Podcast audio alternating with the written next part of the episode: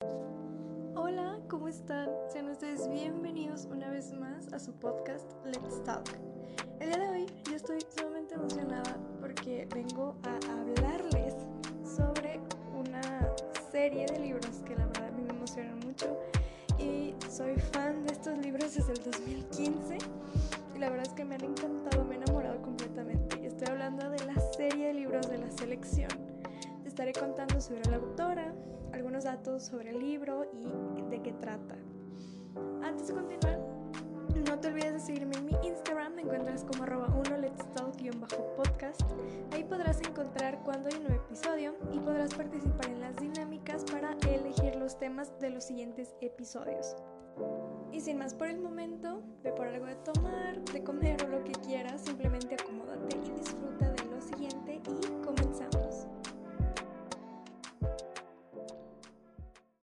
El siguiente contenido trae spoilers, así que por si alguna razón u otra no has tenido la oportunidad de leer los libros y deseas continuar, será bajo tu responsabilidad.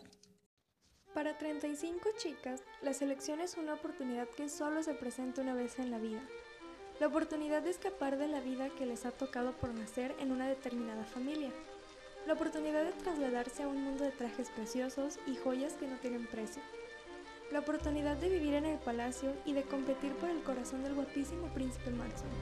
Sin embargo, para America Singer, ser seleccionada es una pesadilla porque significa alejarse de su amor secreto, Asper, quien pertenece a una casta inferior a ella, y también significa abandonar su hogar para pelear por una corona la cual no desea y vivir en un palacio que está bajo la constante amenaza de ataques violentos por parte de los rebeldes. Es entonces cuando América conoce al príncipe Maxo. Poco a poco se empieza a cuestionar los planes que ella había hecho para su futuro y se da cuenta de que la vida con la que siempre soñó no se compara con el futuro que nunca se atrevió siquiera a imaginar. La selección es una novela juvenil de romance para jóvenes adultos, escrita por la mismísima Kiera Cass. La novela se publicó el 14 de abril del 2012.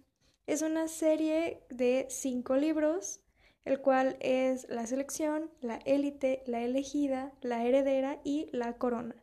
Pero esta, este segmento solamente les voy a hablar de tres libros, de La selección, la élite y la elegida y les voy a platicar ya en la última parte que sería en el segmento de la elegida el por qué no voy a estar haciendo reseña de los últimos dos libros.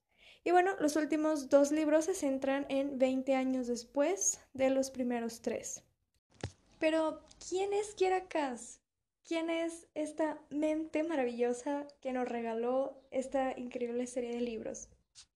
Kiera Cass es una escritora estadounidense quien se graduó en historia por la Universidad de Radford, creció en Carolina del Sur y en la actualidad vive en Blacksburg, Virginia, con su familia. En su tiempo libre le gusta leer, bailar, hacer videos y comer cantidades industriales de pastel. Y nada más como aviso, como anuncio, Kiera Cass está estrenando una nueva serie de libros, la cual es La Prometida, que no he tenido la oportunidad de leer, porque me han, me han quitado las ganas, ¿sí? O sea, he buscado si a la gente le gusta y así.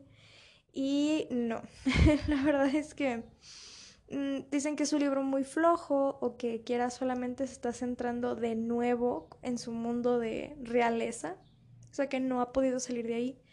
Pero la verdad es que yo leí este La Sirena, ah, porque también tiene otro libro, La Sirena. Este solamente es un es solo un libro. Y es bellísimo también después, ya que termine estos, les voy a estar haciendo reseña de, ese libro. Es un libro hermoso, el cual demuestra que Kiera Cass es totalmente capaz de salirse de su mundo de la realeza, pero también sí tengo mal entendido que La Sirena lo escribió antes de la selección, pero este lo sacó después. Eh, pero de todas formas, ¿no? O sea, quieres capaz de escribir algo diferente de princesas y de la realeza y todo eso. Pero les digo, me han quitado las ganas de leerlo, pero no sé, yo creo que sí lo tengo que leer para, pues yo tener obviamente mi, mi propia opinión sobre los libros. Comencemos también hablando sobre nuestros personajes principales. el cual tenemos a America Singer, quien es nuestra protagonista, la chica roja, girl power, ¿no? Tenemos a América, es una chica súper fuerte, con un carácter y un genio demasiado fuerte y muy marcado. Nuestra chica pertenece a la casta número 5 y esta se dedica a la música y al canto. Aspen Layer es el viejo amor, bueno, más bien dicho, el primer amor de América y su amigo, ¿no? Bueno, pero este amor era secreto. Pero Aspen pertenece a la casta número 6, es una casta pues más abajo la de América.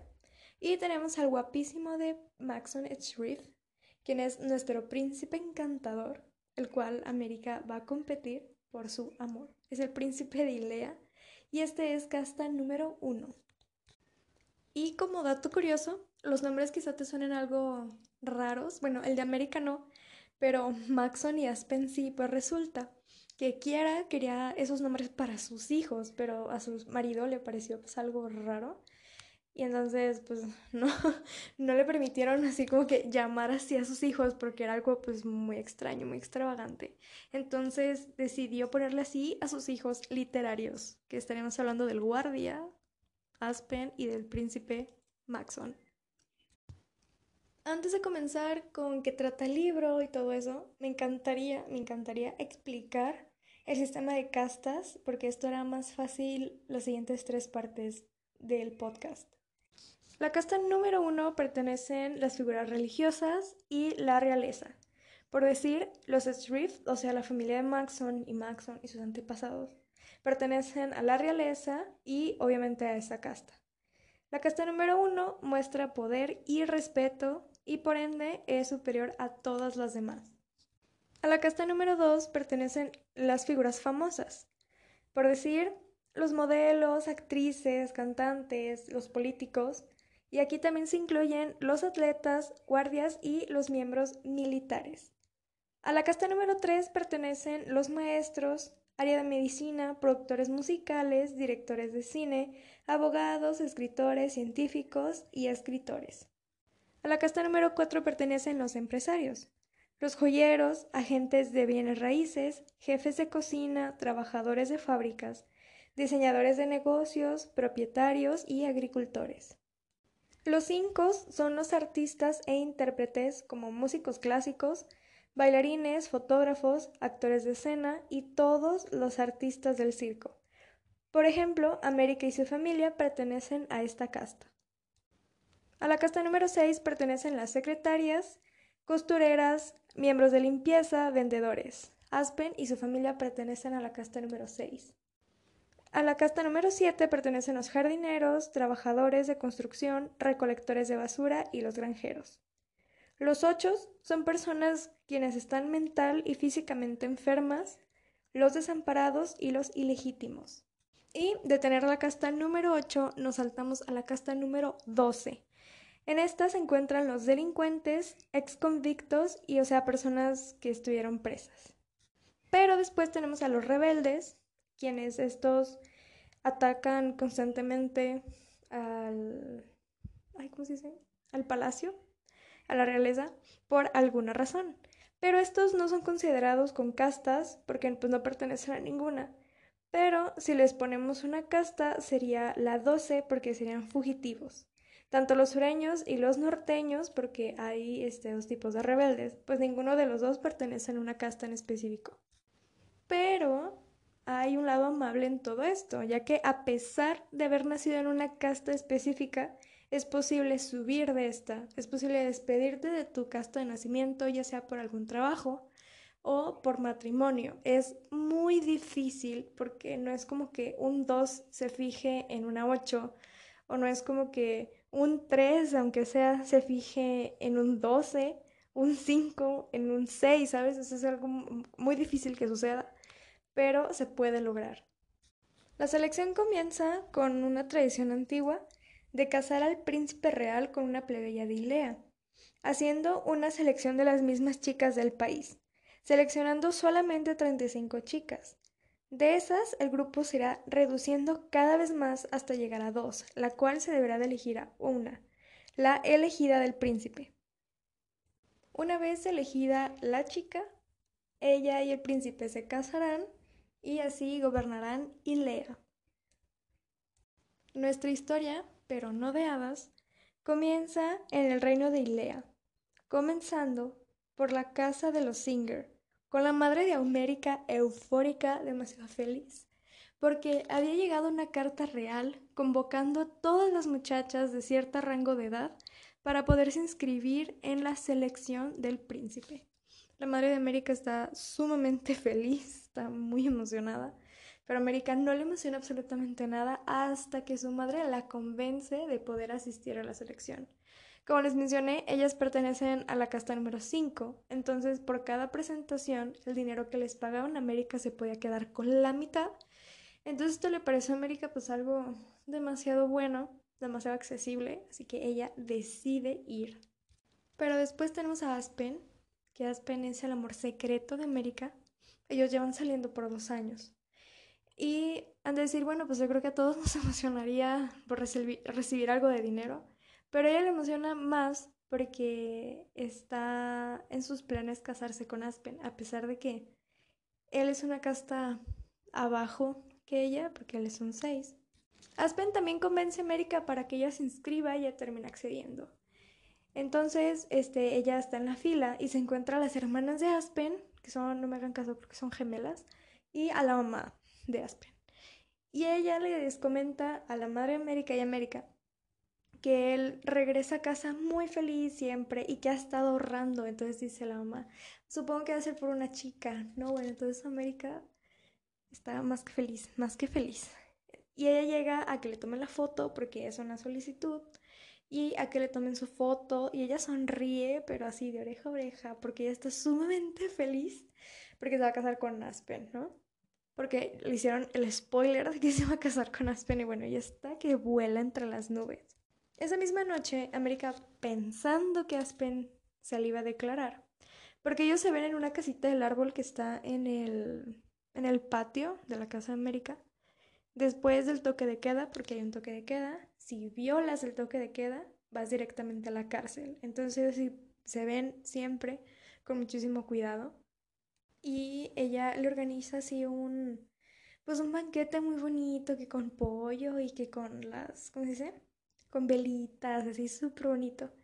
Y ya están platicando y Aspen se enoja porque le dice que él debería ser quien le dé lo que ella le esté dando y América le dice que no, que está bien, que sí, pues ella puede dárselo, que lo disfrute y no sé qué.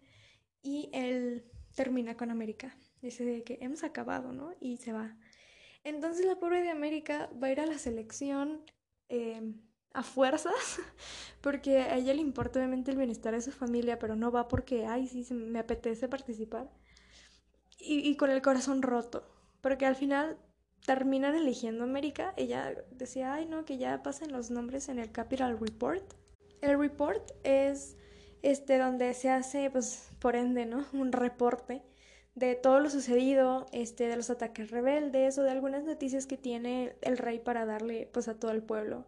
Y en ese mismo día, el viernes, en el report iban a dar el nombre de las 35 chicas seleccionadas.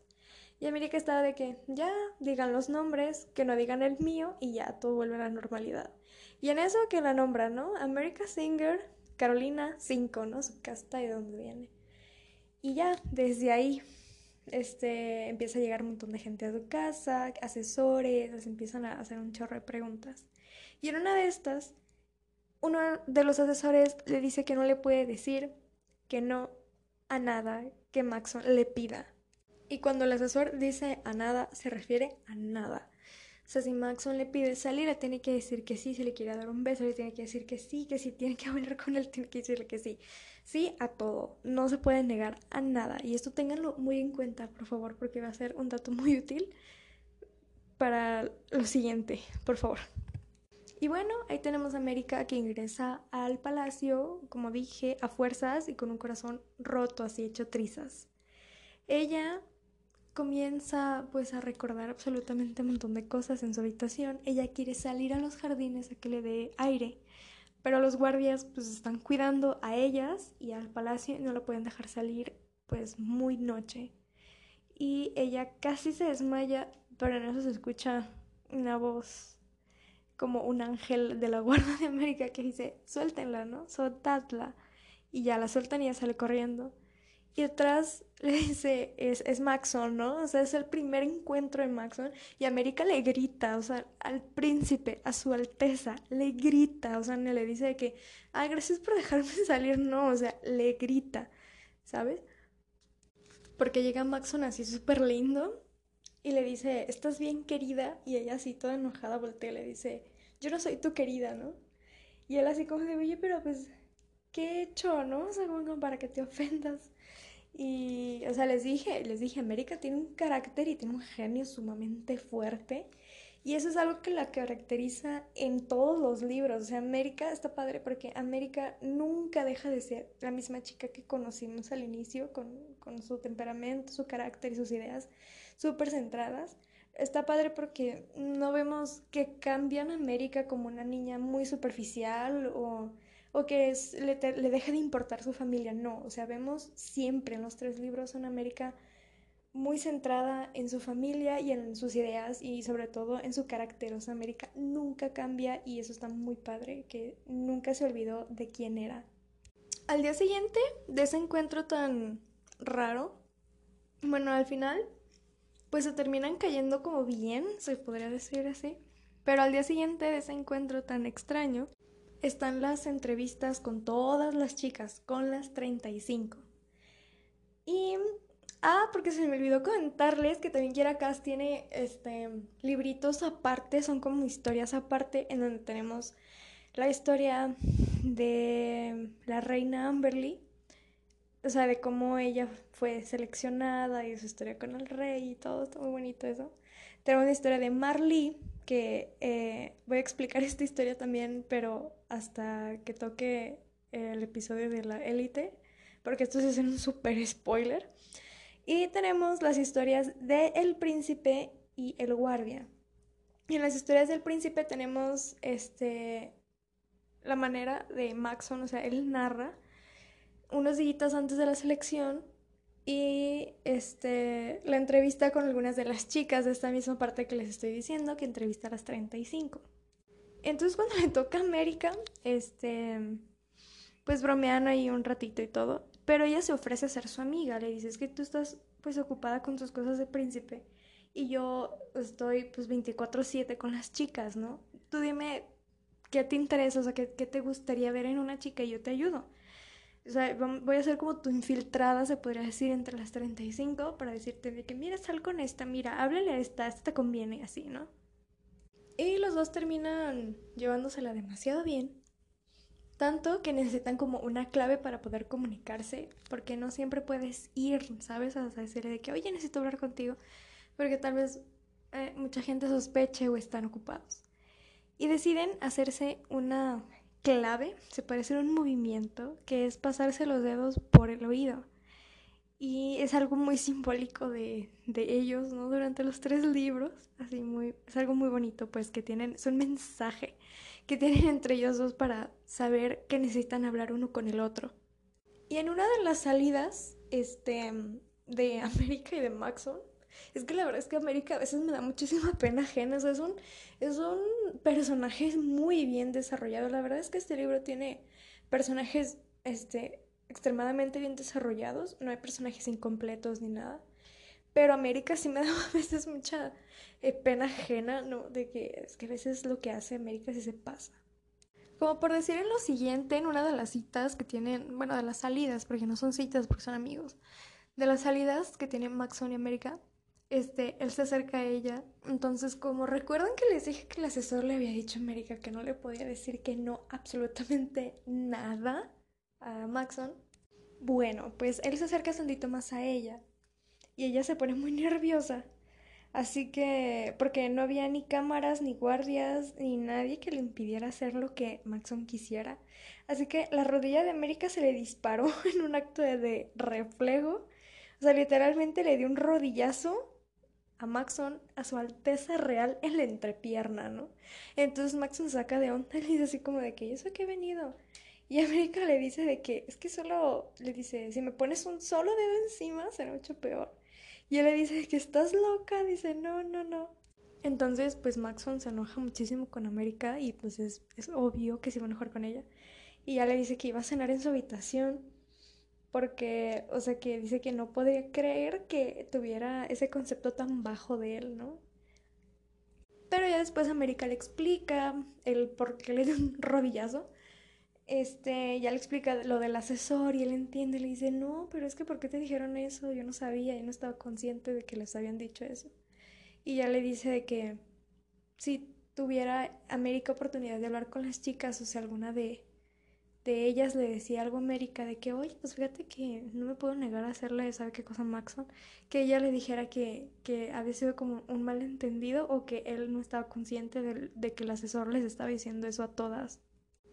Y entonces América y Maxon se hacen cada vez más y más y más unidos, teniendo citas de amigas, ¿no? Diciéndole esta América Maxon de que, oye, fíjate, habla con Marley, oye, mira, habla con sabe quién, invítala, haz y todo eso, ¿no? Porque es como una disca infiltrada entre las chicas. Así que cuando América ya se estaba olvidando tantito de Aspen, ya estaba de que, ay, sí, ya Aspen ya es pasado, tengo que superarlo, estoy aquí, me voy a enfocar en mi familia, porque ellas al estar en la selección, su familia recibe un monto de dinero entonces ella dice que lo voy a hacer por mi familia, lo voy a hacer por mí, me voy a sentar en Maxon, tengo un amigo, tengo a Marley, que es mi mejor amiga. Y este y voy a tratar de hacer amigas, ¿no? Porque luego tenemos a Celeste, que es otra de las participantes, que es un personaje que a lo largo de los libros va cambiando muchísimo, en especial en el tercer libro. Pero en este libro, América es un, digo, ay, perdón, Celeste es una niña odiosa, así la verdad, es odiosísima. En una de esas le quiere romper el vestido a América porque América luce hermosa, siempre súper bonita. Y América luce un vestido sumamente bonito en uno de los reports porque en cada report las chicas están ahí. Así que América tiene su vestido así lindo, súper bonito. Y ella le dice que quiero tu vestido. Y América le dice que no, y no sé qué. Entonces le termina rompiendo como una manga del vestido por. Pues por coraje de que ella no tenía el vestido por celos, ¿no? No sé, una muchacha sumamente envidiosa esta Celeste. Pero cuando todo iba mejor, ¿no? En el asunto de su corazón roto, estaba apenas sanando en este Maxon invita a América al cine, porque estamos hablando de, un palacio y el palacio tiene absolutamente todo. También tiene un cine, ¿no? Entonces, qué cool. Y está, bueno, le invita, ¿no? De que, ay, sí hay que ver tal cosa en el cine, no sé qué. Y entonces América le dice a Maxon que sí, vamos. Cuando todo lleva mejor, de la nada se escucha un grito ahogado atrás de ellos. ¿Y quién creen que era? Aspen, así es. Aspen regresa a nuestra historia, a la vida de América y en el palacio. Así que ahora América está en un gran dilema si no sabe o Maxon o Aspen. Ah, pero es que el dilema no acaba ahí, sino que ellos dos se voltean y América se queda en shock porque ve a Aspen, al güey que le rompió el corazón. Entonces, este, le dice, Ameri le dice, ay Dios mío, le dice Maxon América de que, ¿conoces a este joven? Y esta América le dice que sí, el soldado Leyer procede de Carolina, de hecho es de mi misma ciudad. Y Maxon de que, ay, vaya, qué coincidencia, bienvenido, ¿no? Debe ser muy contento de verlo otra vez, ¿no? De que, ay, sí. Porque se supone que ellos se conocían, ¿no? Y así, todo qué horror. Pero a América no le gusta absolutamente nada de los lujos que el palacio le brinda. Incluso tiene tres doncellas, es Lucy, Mary y Annie, que las tres son un amor, la verdad, son unas doncellas sumamente lindas. Y, como es de costumbre con todas las seleccionadas, una de ellas se tiene que quedar en la noche con la seleccionada para ver qué se le ofrecía en la noche, si se sentía mal o si gusta un vaso con agua para que ella se lo traigan o cualquier cosa. Pero América les insiste, les insiste de que ya no quiere a nadie en su habitación, que ella puede servirse un vaso con agua y ella se puede cambiar. Ella, pues que no cree que le pase nada por la noche.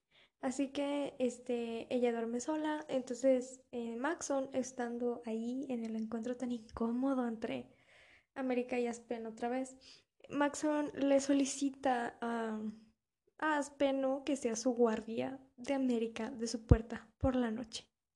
Y pues desde ese momento Aspen se convierte en el soldado de la puerta de América lo cual, este, pues complica todo. Su aparición complica absolutamente toda la trama de, los tres libros, incluso, incluso hasta el final del último libro. Pero sí, su presencia otra vez eh, complica absolutamente todo. Pero resulta que al rey y a Maxon le surge terminar con la selección, así que para el final de esta historia, Maxon decide reducir el grupo de las 35 chicas dejando solamente a 6. Dejando en el grupo a Marley, Chris, Natalie, Celeste, Elise y a América. Maxon hace esto aparte de que también se quiere terminar, pero no quiere darle falsas esperanzas a nadie ni tampoco arriesgar su vida con los violentos ataques de los rebeldes hacia el palacio. Ya que pues muchas, este, cuando hay ataques, este, les da muchísima ansiedad. A pesar de que tienen, este, refugios especiales obviamente en todo el tipo de, en todo el palacio hay refugios.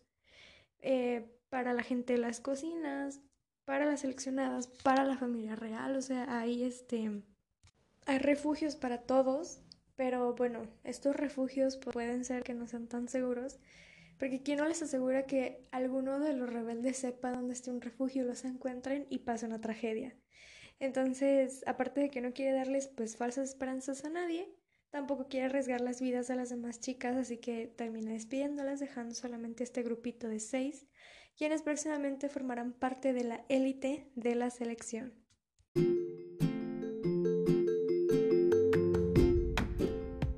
Antes de finalizar, quiero contar algo que se ha hablado muchísimo por muchísimo tiempo. Ha sido la adaptación cinematográfica de estos libros. Primero se dijo que se había dado la historia a Warner Bros., pero que nos querían cambiar a como la protagonista de América querían quitarle varias cosas, entonces no, entonces después se dio que Netflix firmó y hasta ahorita, hasta lo que se sabe es que se va a quedar, la película va a ser producida por Netflix, pero mm, a lo que se han dicho es que hay, pues ha habido pues, varios cambios en los personajes. Celeste yo siempre me la imaginé y creo que la mayoría de todo el fandom nos la imaginamos como latina, ¿no? Así una chava morena, guapísima. Y nos la quieren poner güera, ¿no? O sea que también pues puede estar guapísimo, obviamente. Pero el punto es de que estaría padrísimo que conservaran la esencia original de los personajes, ¿no? Que respetaran esa imagen, esa imaginación de quiera hacia los personajes, ¿saben? Es como que si nos cambiaran a América ¿no? Hasta chicas pelirrojas, o que se nos pusieran como otra imagen que todos tenemos sobre alguien. Este, no sé, entonces eso es lo que a mí como que no me gusta mucho que no respeten la creatividad, la imaginación de quiera, ¿no? Entonces, no sé, se ha hablado muchísimas cosas, que hay cast, que no hay cast, que ya tienen a sabe quién para hacer América, que a, que a Maxon, que a Aspen y luego que siempre no no sé, en Twitter han circulado muchísimas fake news y entonces no sabemos. Pero una de las que se supone que serían, ¿no? En un futuro, la productora de esta película, este se ha dicho que hay opciones para un futuro cast de la película, pero no es sabe quién. Yo la verdad cuando vi este Fate de la saga Wings. A mí siempre me ha gustado Wings, pero ahora que sacó esta serie Netflix, me encantó. Y eh, al ver a Avi Cohen, creo que se llama, Avi Cohen, sí, creo que sí, eh, la que hace de Bloom, ¿no? Fate, que también salió en Sabrina, yo dije, ella es América. La verdad es que yo nunca había tenido eh, una imagen concreta de América, más que la chica que sale en los libros, que es Audrey Hollister. A mí me hubiera encantado que Audrey hubiera sido eh, América, ¿no? Que, que, pudiera en un futuro ser América, pero es que ella no es actriz, es modelo. Entonces lo más seguro es que contraten a esta niña, ¿no? A Bloom. Entonces estaría muy padre porque la verdad es que sí, sí, sí da muchísimo como América. Y luego que Maxon, que está Mitchell Hope, si han visto Descendientes, es el príncipe Ben, que sigue Mitchell Hope y luego no, que sabe quién. O sea, a mí me encantaría que fuera Max Irons, que para mí siempre ha sido Maxon para toda la vida. Pero creo que si lo hubieran sacado a la película, no sé, como que era el 2015, 2014, este, Max Irons hubiera sido un Maxon perfecto. Para Aspen, la verdad es que yo no he visto en Twitter que tengan como que alguien confirmado o que tengan un personaje en concreto, porque para Maxon, yo de Max Irons he visto muchísimos este, fanmates en YouTube. Pueden buscarlo así de que trailer de la selección y les va a salir así como muchísimos fanmates y la mayoría está hecho eh, para Maxon de una sesión de fotos que tuvo con creo que Vanity Fair si no mal no recuerdo creo que sí era Vanity Fair y agarran como pedazos de eso. Es que la verdad es que Max Irons es Maxon. O sea él nació para ser Maxon no pero es que a mí me hubiera encantado de verdad que, pudieran hubiera una posibilidad de que eligieran a, Max Irons para que fuera Maxon. Y yo de Aspen, la verdad es que les digo, no he visto que elijan o que las mismas este, fans enfoquen a un personaje en concreto. O sea, he visto a David Henry, si no saben quién es David Henry, vieron los hechiceros de Waverly Place, es Justin, Justin Russo, el hermano de Alex, ¿no? El listo, ¿no? Y yo dije, oye, sí, está súper bien, pero después pusieron que Sebastian Stan, quien es eh, Bucky en Avengers, o sea, el soldado del invierno. O si no, es Carol Basin en Gossip Girl. Entonces, este, dijeron que Sebastian Stan y dije, pues sí, también, sí da más o menos, este, para ser, este, Aspen. Pero les digo, no he visto como que agarren a un actor en, en concreto para ser, este, Aspen. Pero bueno, yo espero que el destino nos regale este, una adaptación cinematográfica de la selección. Yo estaría encantada y la verdad es que estaría muy padre y, me valiera que la película durara 5 horas. Pero mientras tanto no le falte absolutamente ningún detalle de lo que salga en el libro, mientras no le falte nada, me valía estar en el cine por 5 horas. Pero que no le falte ningún detalle del libro a la película.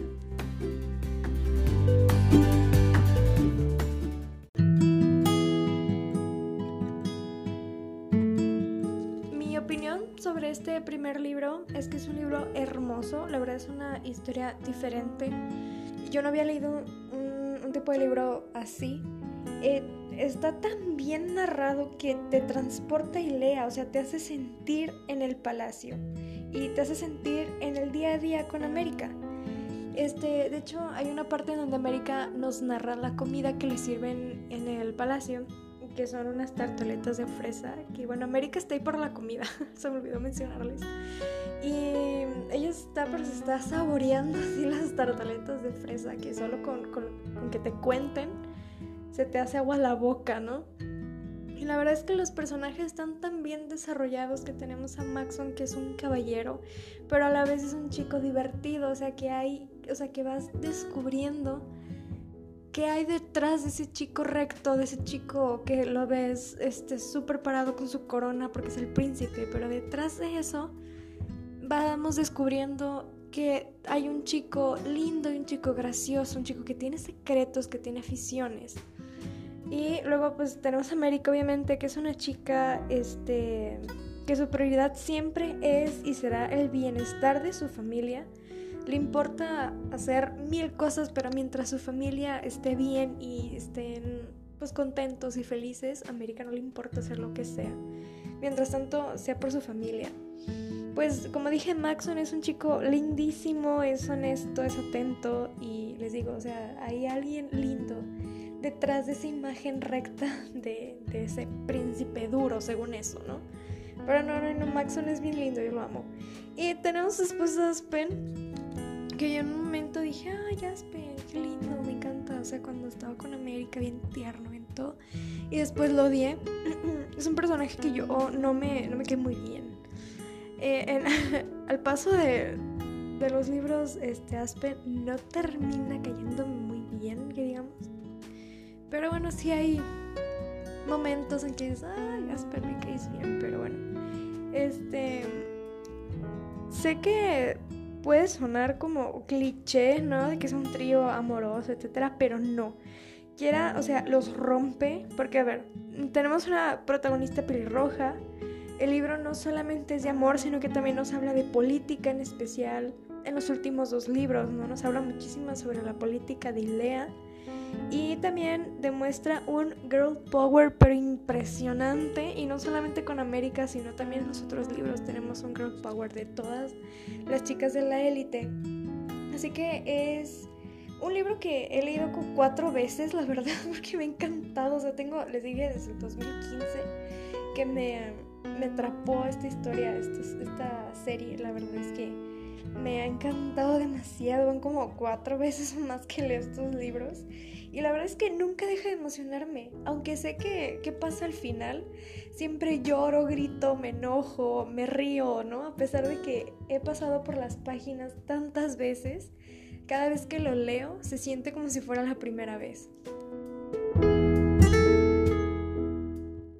Y hasta aquí llega el episodio del día de hoy. Espero que hayas aprendido algo o hayas recordado datos sobre este libro. Si no lo has leído y aún así te aventaste todo el episodio, la verdad es que muchísimas gracias. Y espero que te haya alentado a leerlo porque la verdad es que es un libro muy diferente, pero la verdad es que está muy bonito y muy interesante. Si ya lo has leído, no te olvides de comentarme por mi Instagram, te lo recuerdo, es arroba 1 let's talk-podcast, para que me cuentes si te gustó el libro o cuál es tu opinión o si te gustaría que hablara de cualquier otro tema o de algún libro. Muchas gracias por escucharme, yo soy Rebeca Dueñas y nos escuchamos pronto. Bye bye.